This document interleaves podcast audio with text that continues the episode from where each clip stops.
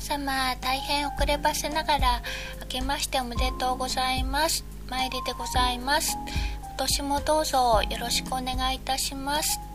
特に忙しかったというわけではなかったのにいろんな雑用に追われているうちに気がついたら2018年1月も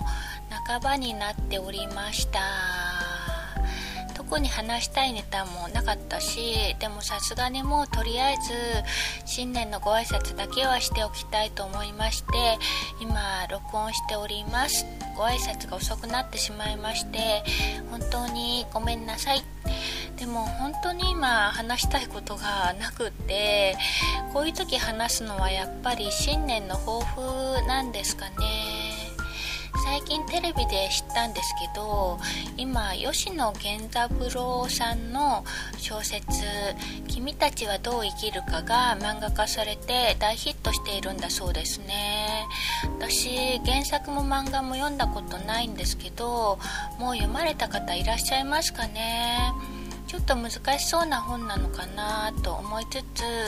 興味を持ってまして機会があればぜひ読んでみたいと思っております。君たちはどう生きるかもし自分がそんな風に生き方を問われたら特にこれといった夢や希望や野心もなく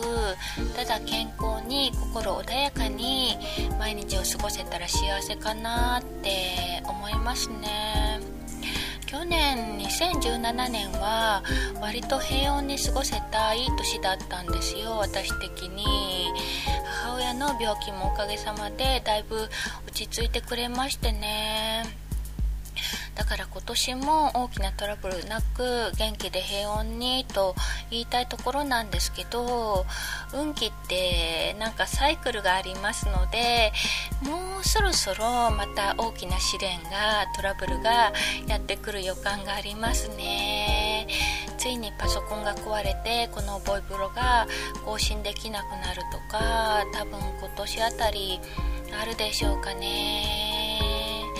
ちなみに私が今使っているファーウェイのタブレット先日から充電ができなくなりました。そんな風に突然やってくるものなので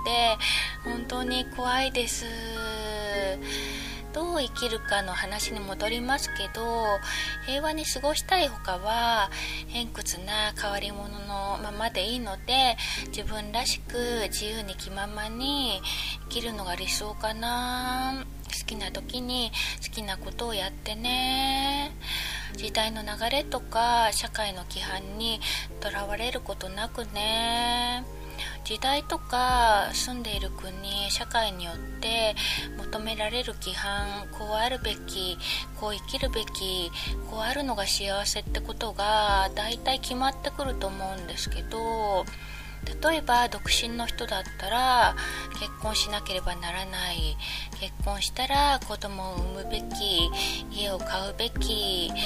年を取ったら孫を作るべきとかね。そういう周りが勝手に求めてくる幸せの定義無言の圧力ってあると思うんですけど私は必ずしもそういったものに流されたり振り回されたりする必要はないと思いますね。幸せの定義どう生きるのが幸せかなんて人によって考え方や感じ方が違いますしまず必ず自分の頭で考えて本当に自分はそれでいいのか自分らしいのか納得する生き方をしていきたいですかね。